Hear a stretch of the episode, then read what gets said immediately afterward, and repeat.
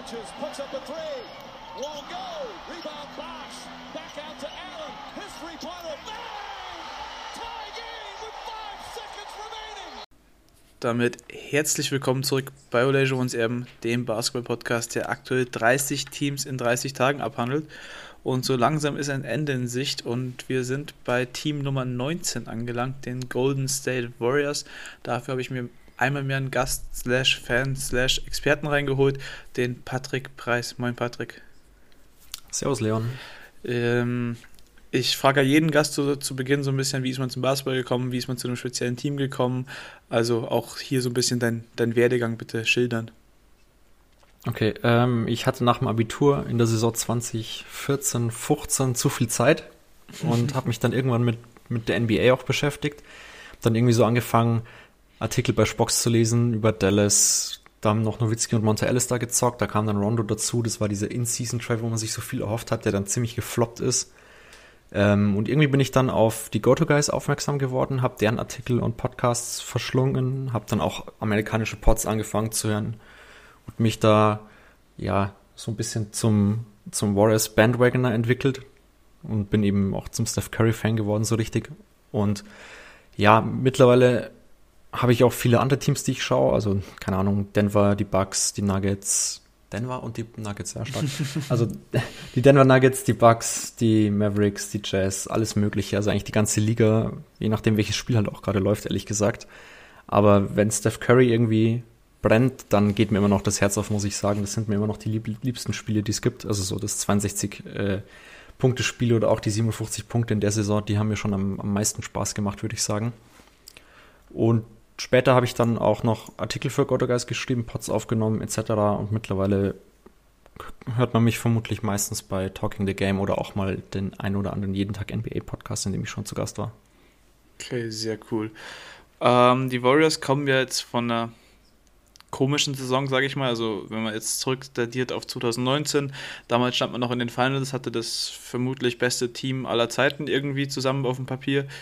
Und dann zerfiel das alles so. Man hatte die Clay-Verletzung, den KD-Abgang. Steph Curry hat sich relativ schnell verletzt. Und auf einmal war man das schlechteste oder zweitschlechteste Team der Regular Season. Ich weiß es gar nicht mehr. Man war auf alle Fälle ultra schlecht. Ich glaube, das zweitschlechteste im Osten wird sich schon noch ein schlechteres gefunden äh, ja, auf jeden Fall hatte man dann den zweiten Pick und hat da James Wiseman gezogen. Jetzt meine erste Frage hier. Hattest du vor dem Draft irgendwen anderes als Wunschlösung? Und wenn ja, warum war es LaMelo Ball? Äh, ich hatte eigentlich die Hoffnung, man würde runtertraden, weil ich bei allen Kandidaten oben irgendwelche Fragezeichen hatte und ich hatte gehofft, man könnte irgendwie vielleicht einen passenderen Spieler für, für die Gegenwart finden und nicht irgendjemanden, der vielleicht in vier, fünf Jahren oder in drei Jahren ein Difference Maker sein kann.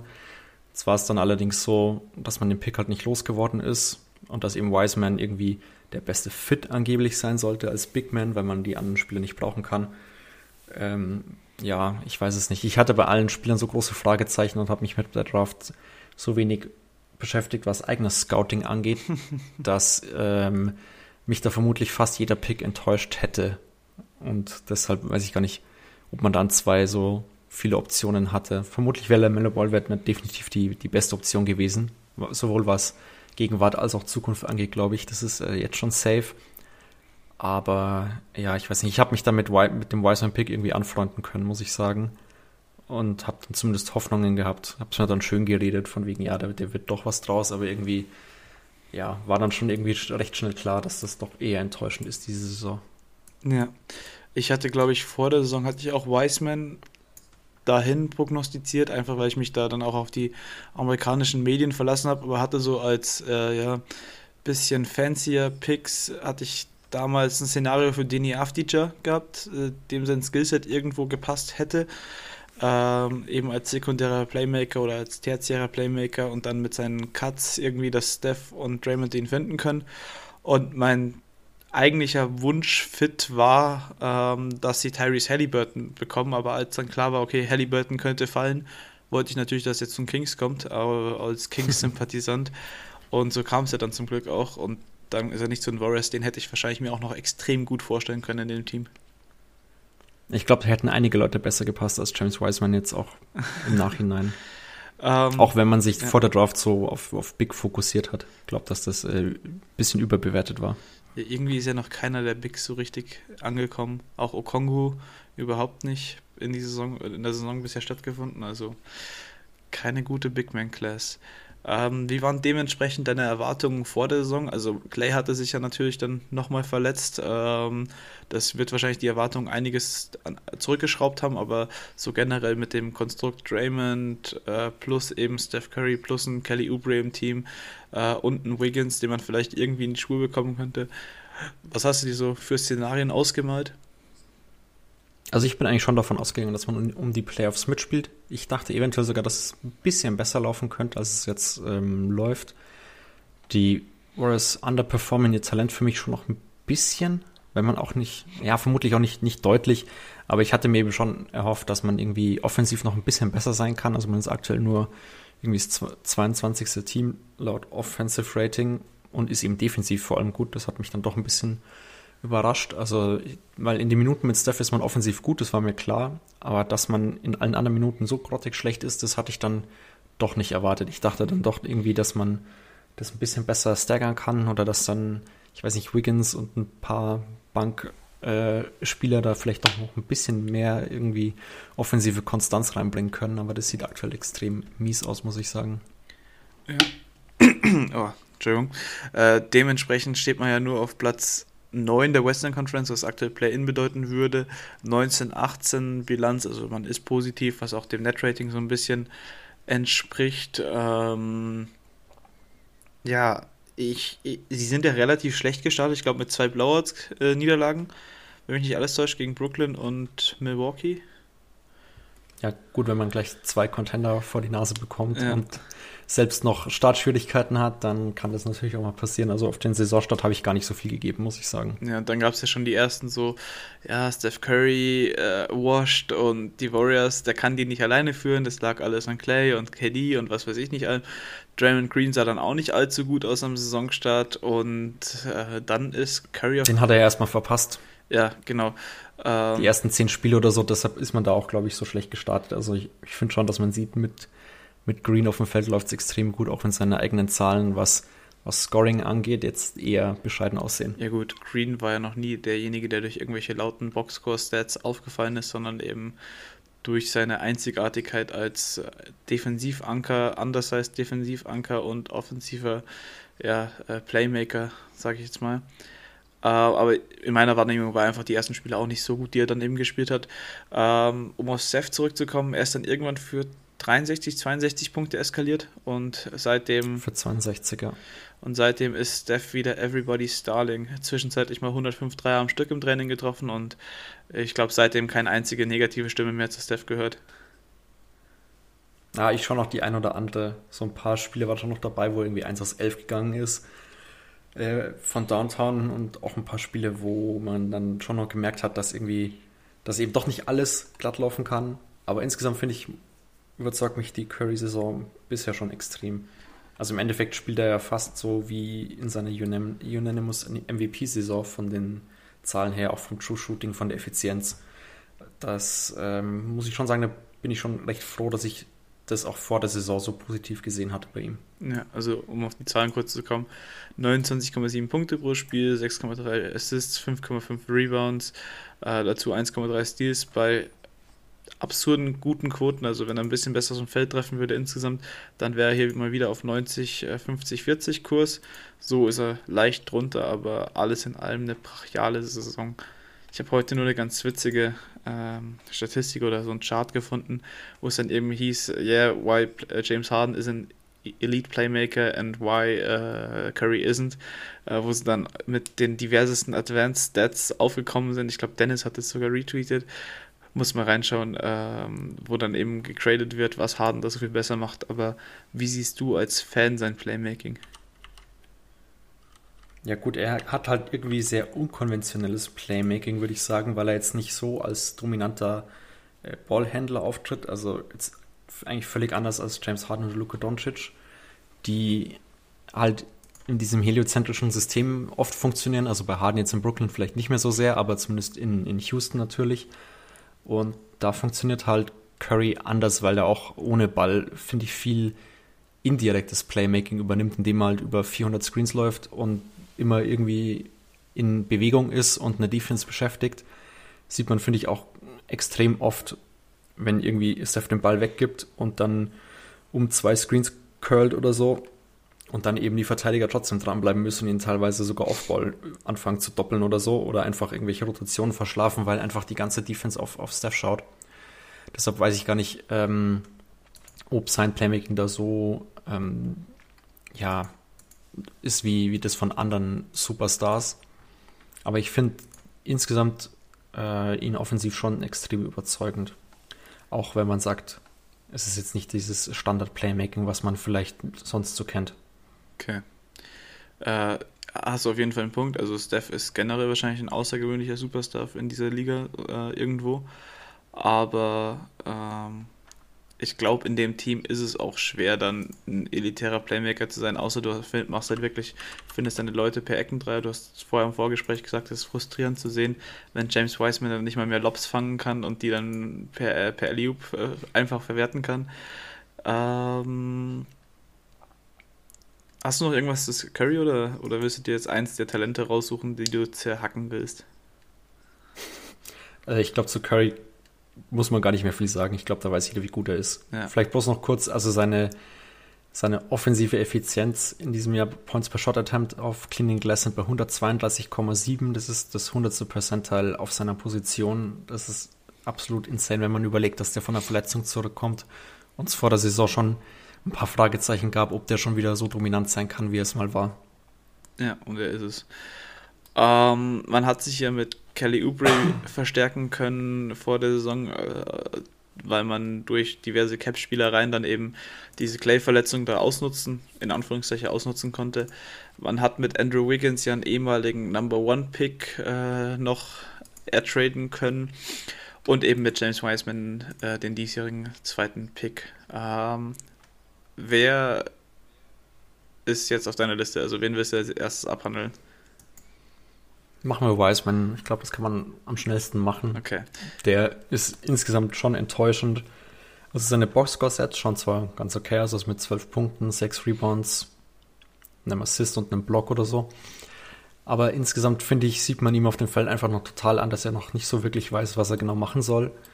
Also er, trifft einfach komische Entscheidungen, hat irgendwie noch nicht so seine Skills beisammen, finde ich. Also man erkennt ja ganz gut, er ist super groß und super lang und offensiv am besten eigentlich als Pick-and-Roll-Thread, aber er stellt komische Screens. Also er setzt keine richtigen Screens, sondern ähm, eher so Brush-Screens und slippt die die ganze Zeit und setzt eben keinen richtigen Screen, der den Gegner auch mal irgendwie irritieren würde, sondern man kommt eigentlich immer über seinen Screen, weil er den so weird setzt. Äh, und er rollt halt auch so, dass er den Ball dann irgendwie gar nicht fangen kann. Also teilweise fängt er irgendwie so Durchstecker gar nicht oder auch mal Lobs, die er eben nicht fängt, wie wir schon gesagt haben. Und es ist zum Zuschauen echt extrem nervig, weil es immer diese super einfachen Turnover sind, die einfach total vermeidbar wären, meiner Meinung nach.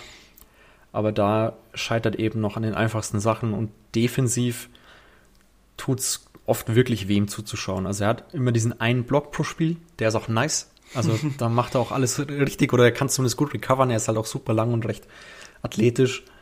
Aber wie viele Rotationen er verschläft und dann komische Entscheidungen trifft oder dann, ich weiß nicht, ich weiß nicht dann, ob das ähm, vom System so vorgesehen ist, aber er switcht oft, wenn der Switch vermeidbar wäre und sobald er dann gegen einen halbwegs elitären Ballhändler steht, ist es eigentlich Game Over. Also man hat ihn ein paar Mal gegen Lillard stellen müssen oder halt geswitcht und Lillard macht halt mit dem, was er will. Also das schaut schon wild aus, weil er weiß dann nicht genau, was er machen soll. Also wenn er ein bisschen absinkt, dann ähm, latzt Lillard halt einen Dreier rein und sobald er versucht, Closer zu verteidigen am Perimeter, kann eigentlich so gut wie jeder Spieler an ihm irgendwie vorbeiziehen oder ihn schlecht aussehen lassen.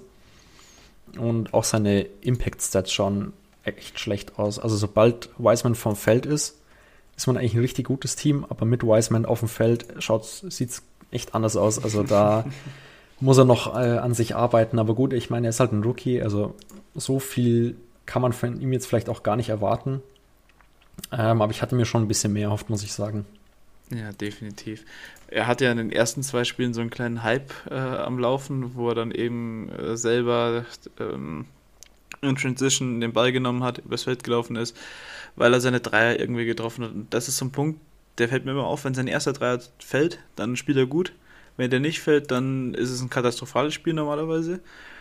Und äh, was mir beim Thema Rebounding auffällt, ist halt, er kann halt noch nicht ausboxen, weil er die Masse nicht hat gegen, gegen gleich große Bigs, sage ich mal. Und er hat noch dieses Highschool-Gehen, wo er quasi einfach über seine gleichaltrigen Spieler drüber greifen konnte von hinten und dann sich so den Rebound holen konnte. Das geht halt jetzt auch nicht mehr.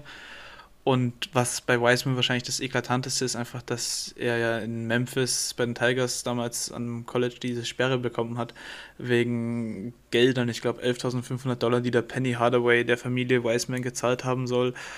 Umzugskosten oder sonst irgendwas, äh, was auch immer, wurde er gesperrt, hat dann nur drei College-Spiele gemacht und deshalb war es ja irgendwo eine Wildcard. Deshalb finde ich, ist es ein bisschen unfair, Wiseman zu früh abzuschreiben, wie das jetzt manche schon tun.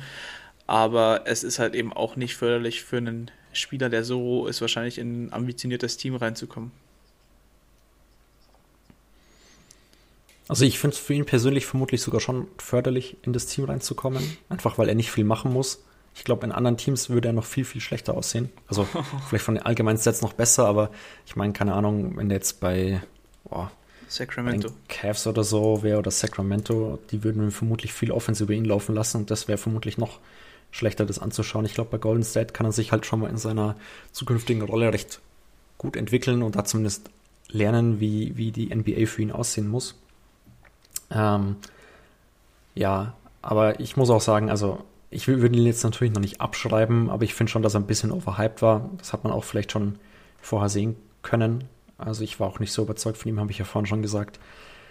Und Bigs haben es in der NBA dann doch irgendwie als Rookies ja, einfach schwerer vielleicht teilweise und braucht ein bisschen länger.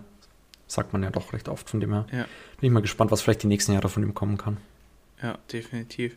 Äh, ich habe mir gerade im Kopf ein Frontcourt bestehend aus Marvin Bagley und James Wiseman vorgestellt und äh, habe an, meiner, an meinem Fan-Dasein gezweifelt. Wäre defensiv witzig geworden für alle anderen Teams. Das wäre generell witzig geworden für, für alle Beteiligten, sowohl für Fans, für sie selber als auch für die Gegner. Äh, nur nicht vielleicht für das Kings-Team. Gut. Kelly Oubre, Andrew Wiggins. Ähm, kommen wir mal zu Oubre vielleicht, der ja jetzt quasi das, der Einjahresersatz ist für Clay Thompson. Ich glaube, bei ihm stehen dann die Zeichen dann doch wieder auf Trennung, sobald Clay dann fit ist oder äh, täuscht mich da jetzt irgendwas? Also wenn man ihn halten kann irgendwie, dann würde ich ihn schon ganz gerne halten, muss ich sagen. Aber er hat natürlich ein bisschen was damit zu tun, äh, ob die Besitzer so viel Luxussteuer zahlen wollen im nächsten Jahr. Aber also ich würde ihn halten, definitiv. Ich finde, er macht sich mittlerweile auch wieder besser. Also er ist ja extrem mies in die Saison gestartet und hat irgendwie, ich weiß nicht, waren es 20 Prozent Dreier getroffen oder so maximal. Also, also ich weiß nach zwei Spielen. aus 27 ist er gestartet. Genau, ich weiß ich. nach zwei Spielen war es glaube ich 1 von 22 oder, oder 0 von 21, irgendwie sowas. Es war auf alle Fälle richtig, richtig mies. Also bis er seinen ersten Dreier getroffen hat, hat es erstmal gedauert. Ich hatte schon Zweifel, aber gut, er war die letzten Jahre eigentlich ja doch ein recht guter oder okayer Schütze zumindest. Deshalb muss ich sagen, ähm, war da die Regression zur Mitte schon irgendwie erwartbar und mittlerweile steht er auch bei 32 Prozent über die Saison. Das ist zwar immer noch nicht brillant, aber immerhin wieder. Also er hat die letzten, ich glaube der Februar war richtig gut von ihm, da muss er 40 Prozent oder so fast getroffen haben mittlerweile auch 16 Punkte, ähm, 6 Rebounds, den einen oder anderen Putback-Dunk kriegt er dann doch immer mal wieder oder auch mal so eine Dankparty wie gegen die äh, Trailblazers, glaube ich, war es. Da muss er in einem Viertel oder so 6, 7 Dunks rausgehauen haben. Das war richtig witzig. Und ich finde einfach die Energie, die er bringt, ist, ist super ähm, spannend zu sehen. Einfach macht super Spaß, ist irgendwie so ein bisschen infectious. Also, ähm, wenn der auf dem Feld steht, finde ich, merkt man auch, dass das teilweise die anderen Spieler eben mitreißt. Wenn der sich für alles hypen kann, für einen, mhm. für einen Stil, für einen Block, für einen Putback-Dunk, wenn er irgendwie einen Charge zieht, wenn er einen Ball einfach nur deflected ins Aus oder wenn einen Gegner zum Turnover bringt, dann hypt er sich total, feiert sich selber und das ganze Team irgendwie. Und das finde ich schon, dass man das merkt und dass er dem Team der irgendwie weiterhilft. Und das hat man, finde ich, auch gemerkt, als er noch so schlecht getroffen hat. Also offensiv war es in, am Anfang schon fragwürdig, aber ich finde auch da hat man gemerkt, dass er defensiv einfach äh, Energie mitbringt und die, das Team irgendwie teilweise mitreißen kann. Ja, ich habe da immer eine Szene im Kopf, ich glaube, das war aus dem Brooklyn-Spiel, das erste oder zweite Spiel der Saison, wo er dann quasi diese, diese NFL-Referee-Bewegung macht, wenn es Ja, jetzt genau. First Down gibt. Ähm, ja, ist, es ist schon ein cooler Spieler. Ähm, und es freut mich jetzt auch, dass er so langsam wieder funktioniert. Ähm, weil er hat ja doch irgendwo in allen Stationen bisher geliefert. Also sowohl in Washington war er in Ordnung, in Phoenix ist er ja dann zu einem relativ guten Rollenspieler geworden und jetzt auch in, in bei Warriors zeigt er das einmal mehr. Ähm, Gibt es noch irgendwas zu ihm? Abgesehen davon, dass der Dreier zu langsam kommt und er äh, generell wieder besser in Form kommt. Ich glaube nicht so viel. Also wenn er das halt halten kann, was er aktuell spielt, dann wäre es ziemlich wichtig für die Warriors, weil ich, weil er dem Team schon recht gut tut. Und ich finde, er ist auch wichtiger irgendwie als Andrew Wiggins, der zwar als äh, Individualverteidiger One-on-One vielleicht besser ist und auch die besseren Spieler verteidigen muss, aber insgesamt ähm, als Defender doch noch die, die ein oder anderen Fehler macht, indem er irgendwelche Rotationen verschläft oder sich einfach komisch anstellt. Und auch Wiggins, ja, Saison schaut jetzt nicht so brillant aus. Also insgesamt ein bisschen besser von den Zahlen vielleicht als die von, von ähm, Ubre. Aber er trifft halt 35 Prozent und mittlerweile sieht es halt auch schon nur noch individuell nicht mehr so gut aus. Also sein O-Ratings bei 102, also definitiv ähm, unterdurchschnittliche Effizienz bei ihm, was halt auch ein bisschen schade ist, weil er gerade zu Beginn der Saison, da hatte er halt eine gute Dreierquote mit, ich glaube, 39 oder 40 Prozent Ja. über 10, 15 Spiele oder so. Und mittlerweile trifft er halt schon länger nichts mehr und dadurch sinkt halt die allgemeine Effizienz extrem. Ich finde, bei ihm ist es auch super einfach zu sehen, was er machen will auf dem Court teilweise. Also wenn er ohne Curry und Green spielt, ist er so ein bisschen die, die Number One Option. Das zu sagen tut schon weh. Und das Spielen zu sehen tut dann auch wirklich weh. Ähm, also man sieht dann eben oft, wenn er dann den Ball bekommt, dann weiß ich genau, dass er jetzt versucht, im der Midrange einen Jumper zu kreieren. Und nicht irgendwie einen Pass zu suchen. Teilweise sind auch Mitspieler frei und die sieht er einfach nicht oder so. Wenn er ja, mit Curry und Green spielt, finde ich, dann macht das schon ganz ordentlich, weil dann weiß er eben genau, ja, ich darf jetzt hier offene Dreier nehmen und ich darf Cuts zum Basket machen und da eben danken oder einen Korbliger machen, aber eben nicht viel mehr. Und das sieht gut aus und sobald er irgendwie mehr machen will, sieht es eben nicht mehr so gut aus. Was auch ein bisschen beunruhigend ist, ist die Freiwurfrate, die, ist, äh, die Freiwurfquote, sorry, die ist bei 67 Prozent. Also das ist 5 Prozent unterm Karriereschnitt und auch generell finde ich, ja, für jemanden, der eigentlich so als, ja, er ist ein guter Werfer und hat einen super Touch in die Liga kam als Number One Pick, hat er sich da mittlerweile schon echt extrem zurückentwickelt. Also als Rookie und im Sophomore Jahr hat er noch 76 Prozent getroffen. Und das wären halt die Quoten, die wären schon ein bisschen wichtiger für ihn. Auch generell, dass er wieder mehr zur Linie kommt. Aber gut, er kreiert halt weniger. Deshalb ja, wird er nicht mehr so oft gefoult. Das finde ich schon okay, aber auch generell, der muss mir beim Drive kommen. Theoretisch auch als, als äh, Playmaker für die, für die Second Unit. Und da finde ich, könnte er dem Team noch mehr helfen, als er es aktuell tut. Okay. Ja, Wiggins ist generell so ein Lieblingsthema von mir. Er hat immer seine fünf Spiele, wo er dann wirklich wieder richtig gut aussieht und damals dann die Timberwolves-Fans, sofern es die gibt, ähm, schon wieder angefangen haben, so, ja, jetzt Wiggins zeigt endlich sein Potenzial, er fängt es passend an, hat fünf Assists die letzten fünf Spiele geaveraged und das, das One-Two-Man-Game mit Towns sieht so gut aus und dann kam der Trade und dann so, ja, jetzt haben wir die Angelo äh, Russell, das wird eh besser, sollen die Warriors denn in die Spur kriegen? Die Warriors-Fan gleichermaßen so, ja, wir sind die Warriors, wir haben die Culture und ich hasse, ich hasse dieses Wort Culture. Alter, Heat-Fans, verpisst euch bitte mit eurer scheiß Heat-Culture. Äh, ich, ich kann's nicht. Lass es nicht Timo hören. Nee, äh, ich muss mit dem noch aufnehmen. Also liebe Grüße, Timo, falls du es hörst. Aber Also, äh, ich hasse dieses Wort Culture. Und dann kam, kamen die Warriors-Fans so, ja, wir kriegen, wir haben diese Culture, wir kriegen Wiggins wieder in die Spur. Und ja, Wiggins hat man nicht in die Spur gebracht. Und das finde ich immer, also es ist schade, weil ich finde Wiggins irgendwo auch einen coolen Spielertyp und der bringt ja eigentlich alles mit, um in der modernen NBA eigentlich unter den besten 20 Spielern, sag ich mal, zu zählen, aber es reicht halt. mach eine 40 draus. Ja, Also, ja, vom Potenzial her schon, aber ich finde auch, wenn er schon ein Top 40 Spieler wäre, wär's dem wäre ja schon viel geholfen. Und Definitiv. weiß ich halt nicht, wo er ein positiver Spieler ist. Das Nee, ist ja, halt das schon ist echt traurig für die traurige. Anlage. Aber bei den Anlagen wäre also wär ich mir sicher, dass da ein anderer Spieler wahrscheinlich Top 20 rausholt. mit den Anlagen, weil er hat ja alles, um in der Defensive brillieren zu können. Offensiv kann er kreieren, er kann ein bisschen Ball handeln, wenn er ein bisschen werfen könnte und ein bisschen mehr passen würde und sein Decision-Making verbessern würde. Ähm, ja, Andrew Wiggins, der Christoph Porzingis, der Flügel. Ja, mit der Mentalität von Jimmy Butler äh, wäre definitiv ein Top 20 Spieler, kann man vielleicht sagen. Wobei, ist Jimmy Butler Aber gut, hat, hat nicht jeder den Kopf. Ja. Ja, ich muss ihm den fast. Ich, ich frage mich immer, vor einer Saison wäre es nicht gewesen, oder? Nur der Finals Run macht ihn jetzt zum 20. Ah, doch, doch, doch. Echt? Auch vor einer Saison schon, ich glaube schon. Top 20 schon. Oh, ich habe mich mit Top also 20. Das ist ein bisschen off-topic, aber ich, ich meine, dass wir ihn bei Goto Geist schon vor ein paar Jahren mal in den Top 10 hatten und er immer so in dem Dunstkreis war ähm, in seinen letzten ja, nach, Heat und nach der Tim Jahren von dem her. Und auch die Timberwolves-Saison war stark. Genau, da hätte ich jetzt den Da Case hat sie gesehen. ja auch im Endeffekt im Alleingang für Top 10. in die Playoffs geführt, meiner Meinung nach. Ja. Oder nicht im Alleingang, aber da war viel, war er davon und ein bisschen Tipps und ein bisschen Cat. Ähm, ja, von dem her. Ich glaube, man kann schon den Case machen, dass, dass Butler ein Top 15 bis Top 10 Spieler sein kann. Den sehe ich bei Wiggins nicht. Auf gar keinen Case. Fall. Auch Selbst wenn der seine, seine fünf guten Spiele hat. Ja. Und ja, auch ich habe ihn mir in der Saison schon wieder schön geredet, als seine Zahlen halt noch ein bisschen besser aussehen, aber ich finde mittlerweile, ja, erkennt man einfach, dass da, dass da nichts geht. Ja, definitiv. Zu Butler noch, äh, weil du gerade Alleingang angesprochen hast, da musste ich direkt wieder ans Training denken. Als er doch da seinen Trade dann äh, forciert Die hat. Story war schon witziger.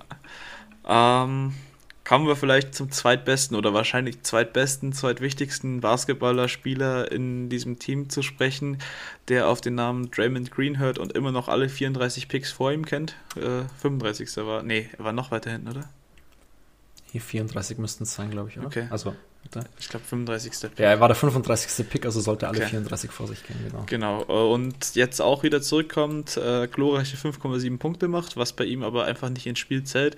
Dafür umso bessere 8,6 Assists verteilt, damit der ähm, ja, äh, Leader in seinem Team ist. 6,1 Rebounds, äh, dazu 2,1 Stocks insgesamt und einfach diesem Team wahrscheinlich zu Platz 7 im Defensive Rating verhilft. Ja, definitiv. Also ich finde offensiv, haben wir- hast du schon seine Rolle schon gut zusammengefasst. Also, was, was liegt da auf fünf Punkte? Ja, Ja. sechs Punkte. Also, dass er mit seinen Quoten überhaupt noch ein effizienter oder fast effizienter Offensivspieler ist, finde ich schon fast ähm, erstaunlich. Also aktuell hat er ein True Shooting von 46,4 und eine Dreierquote von äh, 23,7 Prozent. Und er kommt trotzdem auf ein O-Rating von 104. Das ist schon also es ist zwar unterdurchschnittlich offensiv, aber ich finde, man sieht, wenn er draufsteht auf dem Feld, einfach, wie wichtig er für die Offensive ist. Also, und ja, die Defensive, die transformiert im Endeffekt im Alleingang. Also, da sieht man auch den Unterschied zu, zu unerfahrenen Spielern wie Wiseman eben oder auch zu Pascal oder ja, was auch immer für Ersatzspieler man für Draymond Green eben sonst so noch findet.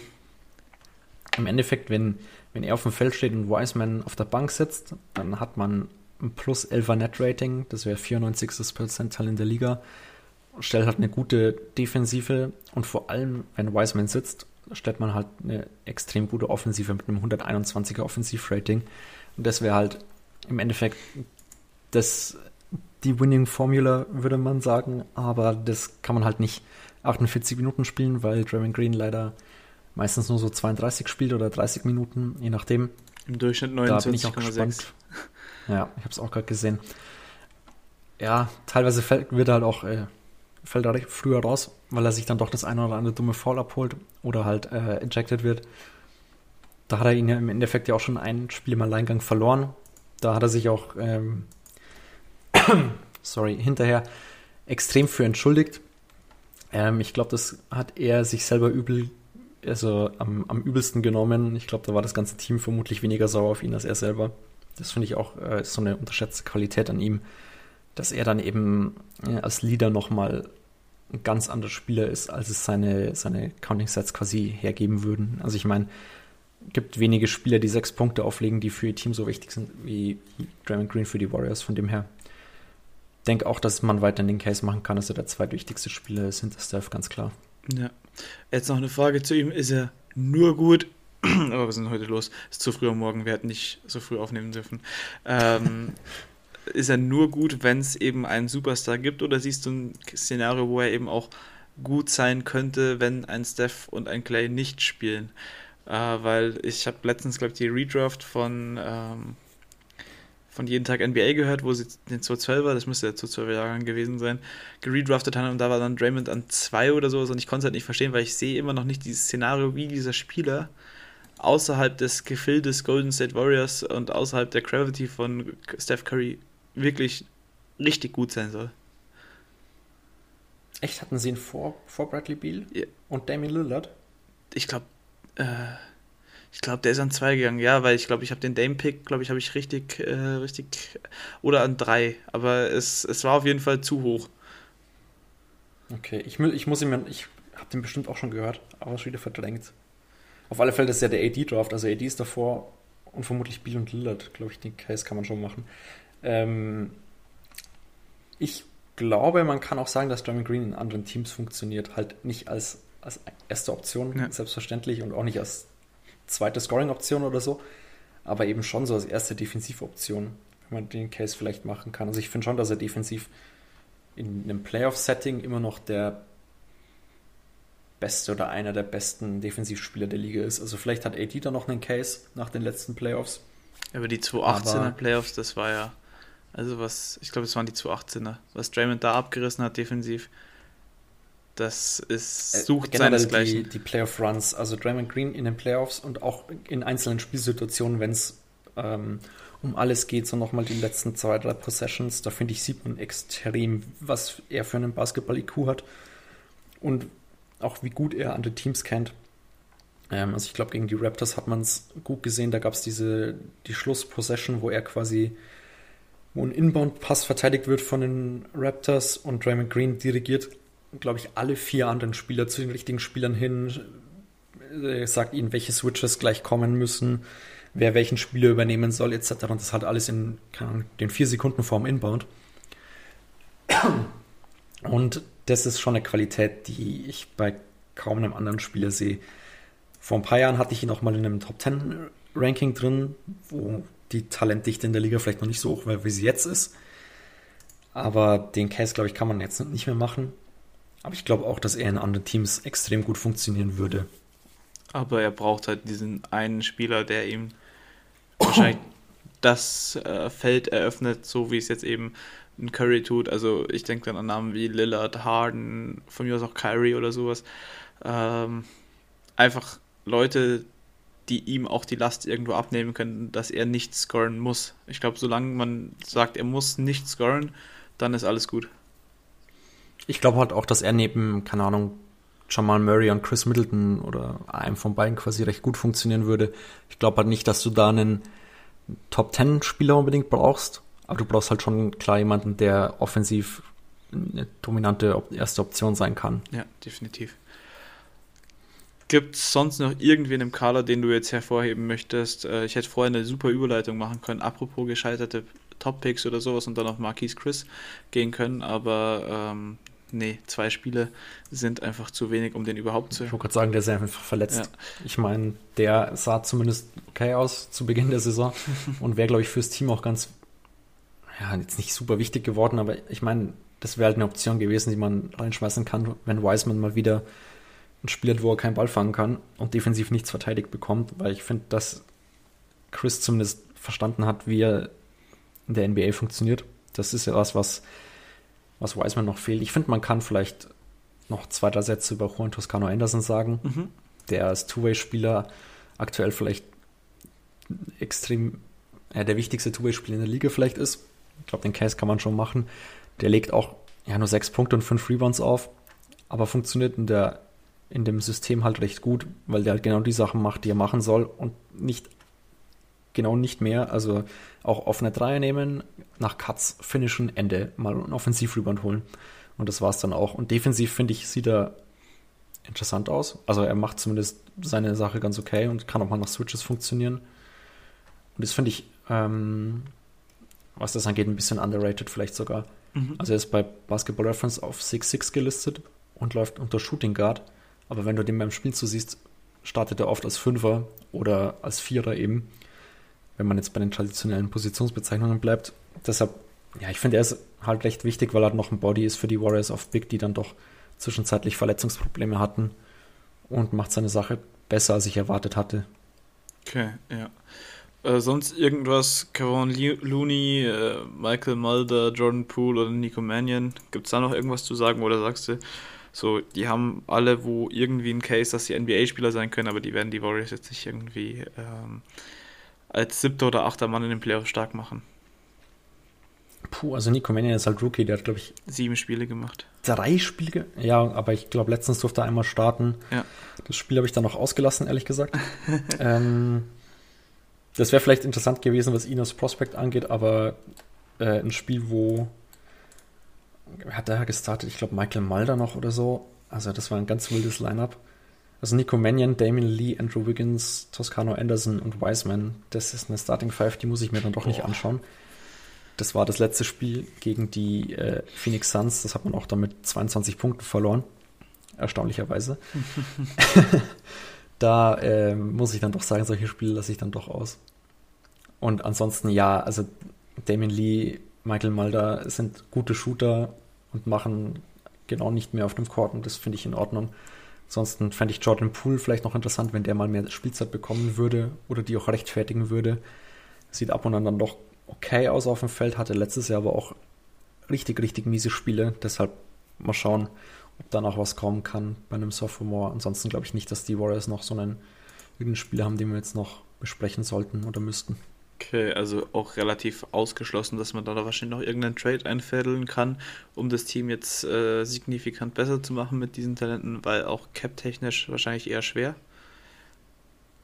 Ja, also man hat ja cap-technisch man hat ja cap-technisch niemanden wirklich, den man abgeben kann. Also man hat die fünf großen Salaries mit Curry, Thompson, Wiggins, Green und Oubre. Dann noch das Rookie-Salary von Wiseman mit fast 9 Millionen. Und ansonsten halt im Endeffekt nur Minimumverträge oder vielleicht mal noch das Salary von Looney mit 5 Millionen. Aber der ist ja auch im Endeffekt ihr bester Bigman, also ihr bester, ihr bester echter Center. Sorry, Jetzt hätte ich beinahe gesagt, dass er besser ist als Draymond Green, das will ich natürlich nicht implizieren hier. Äh, aber den braucht man ja im Endeffekt auch. Also ich kann mir nicht vorstellen, dass man da noch irgendwo einen Trade einfädeln kann. Eventuell kriegt man vielleicht noch jemanden vom Buyout Market, aber ich wüsste jetzt gerade auch noch nicht, DMC. welcher Spieler da interessant sein sollte. Hm? Achso, nein, den bitte nicht, den hatte man schon mal. Äh, da habe ich auch einen Artikel damals geschrieben. Ich muss nur immer meinen, meinen, meinen täglichen Rockets in Einfluss und mein, also ich muss pro Folge einmal die Rockets und einmal die Kings erwähnt werden. Das wollte ich jetzt hiermit abhandeln, auch wenn Du hast Harden ja schon erwähnt vorhin, also. Sehe ich nicht mehr als Rocket. Und bis zu dem Playoff bin ich. Ach so. Bis zu ja. bis zu dem Playoff bin ich Harden pisst. Ah, okay. Deshalb kann ich jetzt auch jedem sagen, ähm, in jeder Folge so, ich unterstütze euch in den Playoffs, Wahrscheinlich bis ihr dann gegen Harden spielt. Aber ähm, ja. Das wirst du bei den Warriors nicht sagen müssen, glaube ich. Glaube ich auch nicht. Weil das früheste wären die, wären die Finals. ähm, da sehe ich dann doch weniger Cases dafür, selbst mit rosa-roter Fanbrille. Dann kann ich jetzt hier schon mal mein Gebot von 1 Euro einloggen, glaube ich, mein Wettgebot äh, auf die Championship. Ja, je nachdem, wie die Quote ist. Wenn sie gut ist, kannst du auch ins Wickel schmeißen. Vermutlich lohnt sich nicht. Äh, nee, würde ich nicht machen. Also mehr als ein Euro man, darf man vermutlich nicht setzen auf die Warriors. Nee. So leid so es mir tut, ähm, ich würde gerne mehr setzen. Okay, welche Buyout-Namen? Wobei es gibt eine 70er-Quote. Eine 70er-Quote. Da müsste ich vielleicht 1,30 oder sowas oder 1. Äh, ja, genau. Dass ich dann mathematisch gesehen zumindest wieder bei 0 rauskommen würde. Ja. Ähm, welche Buyout-Kandidaten wären denn realistischer, sage ich jetzt mal, oder wären denn besser passend als ein DeMarcus Cousins? Eieiei, weiß ich gar nicht. Also von ist ja gerade Blake Griffin einer der Kandidaten. Den könnte ich mir halbwegs interessant sogar vorstellen. Ich weiß nicht, ob der dem Team so viel weiterhelfen würde, weil er auch defensiv jetzt nicht gerade brilliert die Saison, aber ich kann mir vorstellen, dass er sich auf der Bank bei einem Playoff-Team besser anstellen würde als bei den Pistons. Deshalb eventuell wäre der ein Kandidat bei Drummond. Vermutlich würde einfach ein Body of Big, der nicht James Wiseman heißt und nicht als Rookie arbeitet, dem Team schon weiterhelfen. Deshalb, Ja, vielleicht, aber vermutlich sind die beiden auch bei irgendwelchen anderen Contendern hoch im Kurs. Und deshalb kann ich mir nicht vorstellen, dass sich einer der, der richtig guten Buyout-Kandidaten zu den Warriors verirrt. Ja. Und die anderen Buyout-Kandidaten sind dann vermutlich auch nicht so gut, dass sie irgendwie Difference Maker sein können oder auch einfach nur funktionierende Bankspieler. Ich meine, den Warriors würde vermutlich jeder funktionierende Bankspieler für 20 Minuten helfen, einfach weil die Second Unit so unfassbar schlecht teilweise ist. Ja, definitiv. Aber ich kann es mir einfach nicht vorstellen, dass da was geht. Nee, auch eher nicht.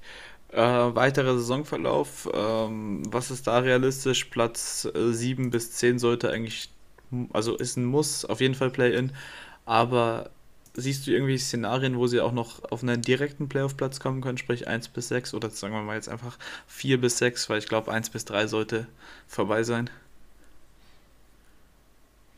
Ja, also 1 bis 4 ist vorbei, glaube ich. Das kann ich mir wirklich nicht vorstellen. So die Plätze 5 und 6, je nachdem ist halt eher die Frage, ob die Teams davor nochmal strugglen. Uns müssten halt dann gleich irgendwie zwei oder drei sein, die strugglen. Also ich meine, bei Denver kann ich es mir eigentlich fast nicht vorstellen. Die sind so konstant. Die haben jetzt auch schon mehrere verletzten Miseren hinter sich irgendwie, wo ein paar Spiele ausgefallen sind. Auch Portland hat das eigentlich schon das Thema. Ich kann bei Portland, ich weiß nicht, ich sage es jedes Jahr wieder, dass ich Portland nicht die Playoffs tippe und am Ende schaffen sie es dann doch wieder und kommen irgendwie in die Conference Finals. Ich habe sie in die Conference Finals. Wie auch immer das funktioniert. Ja, habe ich, hab ich gehört. Äh, bin ich immer noch schockiert von, ehrlich gesagt. Nee, einfach der Case, weil äh, gleiche gilt wie für Chris Paul wie für äh, Damian Lillard. Äh, Rudy Gobert kannst du gegen die beiden nicht spielen lassen. So, dann fällt da schon mal der Defensivanker irgendwo weg. Uh, Utah generell kein Playoff-Team bisher oder bisher nicht gezeigt. Dann so, Den Denver schlagbar und in meinem Szenario müssen sich halt uh, Nummer 2 und 3 Lakers gegenseitig ausschalten. Das ist, ja, okay. das ist meine große Hoffnung. Ich kann es mir bei Portland halt nicht so ganz vorstellen, weil, ja, ich weiß nicht, Lillard fand ich in den Playoffs bisher auch noch nie so extrem überzeugend. Also er hat zwar die, die zwei äh, Walk-off-Game-Winner ähm, und hat ja auch die, die Thunder da geschlagen, aber ich finde, teilweise sieht man halt auch, dass er noch extrem Probleme hat und dass dann im Team irgendwie zu wenig Creation kommt. Ja, ähm, ansonsten, ich hatte die Utah Jazz vor der Saison auf 1 getippt. Ne? Hier Nostradamus. Nicht schlecht. Ähm, mhm. oder ich wollte sie auf 1 tippen. Ich glaube, ich habe mich dann am Ende doch nicht getraut. Ich habe ich hab den Tag zumindest mal in den, in den Twitter-Äther geworfen und geschaut, was da für eine Resonanz kommt. Ähm, Ansonsten, ich kann, weiß nicht, vielleicht kommt man noch so auf, auf Platz 6. Könnte ich mir bei den Warriors noch vorstellen, aber da müssten vor ihnen schon ein paar Teams schlapp machen. Also, ich meine, die Mavs schauen irgendwie aktuell eher aus, als ob es bei ihnen besser laufen würde als schlechter. Die sind ja schon vom Platz, ich glaube, 13 oder so, ja. sie weggekommen sind, jetzt schon vor ihnen. Ja, bis Porzingis anfängt, 30 Würfe pro Spiel ja. zu nehmen. Das ist meine große Hoffnung für Warriors-Fans. Ich meine, ich mein, er chuckt ja schon so viele Dreier, wie er will, im Endeffekt. Also, ja, aber ich warte jetzt noch man auf sieht die... schon, dass da die... Auf die Turnaround-Midranger. Darauf warte ich jetzt, die ganz ja, wilden. Ja, ja, ja. Also, weil... Die ganz wilden, die Mello Anthony Gedächtniswürfe oder Ja, wie? hat er ja in einem, in ein Jahr was, glaube ich, gemeinsam gelernt. Ne, zwei Jahre müssten es gemeinsam gewesen sein. Zwei oder drei, glaube ich. Nein, zwei waren es auf alle Fälle. Zwei, weil sie kamen ja, er von der, auch diese typischen. Er kam von der Rookie-Season und dann hatten sie ja ihr Super-Team mit Derrick Rose äh, und äh, Joachim Noah. Und das war die letzte Richtig. Saison von ja. Mello. Naja, genau. Also auf alle Fälle, äh, er hat ja auch diese typischen Mellow-Games irgendwie. Ja. Viele Punkte, null Assists. Also das ist immer so, das tut echt weh. Also er macht sich, finde ich, bei Dallas schon besser als Passer, aber gut. Und er hat halt auch so eine miese Shot-Quality teilweise. Also der nimmt wirklich die schlechtesten Dreier, die ich mir so vorstellen kann für einen Spieler, ja. der sie eigentlich nicht nehmen sollte. But trifft sie dann trotzdem. Das ist echt erstaunlich. But he's a unicorn. Uh. Ja, ja, definitiv. Ja, auf alle Fälle, die müssten halt einbrechen, die Spurs. Bei denen kann ich es mir noch am ehesten vorstellen, dass die einbrechen, einfach weil der Kader insgesamt vielleicht nicht diesen einen Top-Spieler hat, den, ja. den die Mavs, die Warriors und auch die Pelicans vielleicht schon haben. Und die haben halt jetzt, glaube ich, 40 Spiele in 65 Tagen mhm. oder so. Aber die Mavs haben auch ähnlich viele. Saisonhälfte. Die haben 40 und 66 oder sowas oder nicht ganz 40, aber die Mavs haben ähm, auch noch. Aber die Mavs haben dafür einen leichten Spielplan. Die hatten ja jetzt den schwersten schon. Also ähm, mhm. Potenziell sollte es bei dir nach oben gehen und ich sehe den Spurs-Punkt auf jeden Fall, aber würde wahrscheinlich heute, wenn ich Geld draufsetzen müsste, das fällt schwer zu sagen, die Mavs drauf tippen, ähm, weil sofern alles da fit bleibt, sehe ich da doch irgendwo einen Case. Ja, so leid es mir tut. Ich hoffe einfach, dass sowohl die Mavs als auch die Warriors in die Playoffs kommen, weil dann gewinne ich meine Wette mit äh, einem anderen Twitter-User, mit Miguel. Okay, sehr gut. Also Playoffs sollte ich auch realistisch sehen, weil Play-In, äh, man müsste ja dann, also wenn man Platz 7 bis 8 wäre, müsste man ja nur da einen irgendwie schlagen und dann gegen 9 und 10 sollten die Warriors eigentlich Favorit sein, außer die Kings kommen. Dann wird es halt ein schöner Shootout. Ja, ja, definitiv. Gegen die Kings hat man keine Chance. Äh, nee, das ist, das ist einfach nur meine Wette mit Jonathan. Äh, ich habe gesagt, dass die Kings am Ende, also nach 72 Spielen, noch mindestens einen Sieg holen werden. Wie? Also quasi. Play-in, ein Sieg und dann so. ist mir alles scheißegal. okay. Ja gut, die sind ja schon acht Spiele hinter 500, also da kann ich es mir wirklich nicht mehr vorstellen. Ja, die Kings müssen halt nochmal irgendwie so einen neuen Siegerun starten, wie sie ihn schon mal hatten. Wenn Harrison Barnes wieder ein bisschen, ein bisschen randaliert, dann, dann läuft es. Der wäre noch ein cooler Kandidat für die Warriors, ja. aber ich glaube nicht, dass das technisch nee, Der hat auch ein relativ großes Preisschild, sage ich mal. Ähm, gut, ich glaube, dann sollten wir am Ende sein irgendwie, äh, nachdem wir jetzt so ein bisschen abgedriftet sind eh schon. Würde ich mich bei dir bedanken für die Zeit, äh, trotz dieser frühen Morgenstunde für uns Studenten. Gerne, ich sag danke für die Einladung. Sehr gerne. Dann hört man sich morgen wieder. Ich weiß noch gar nicht, was äh, das Team ist. Das hat meine Zeitplanung alles ein bisschen durcheinandergewirbelt, dass Benne kurzfristig krank geworden ist, also wird mal wieder gesund.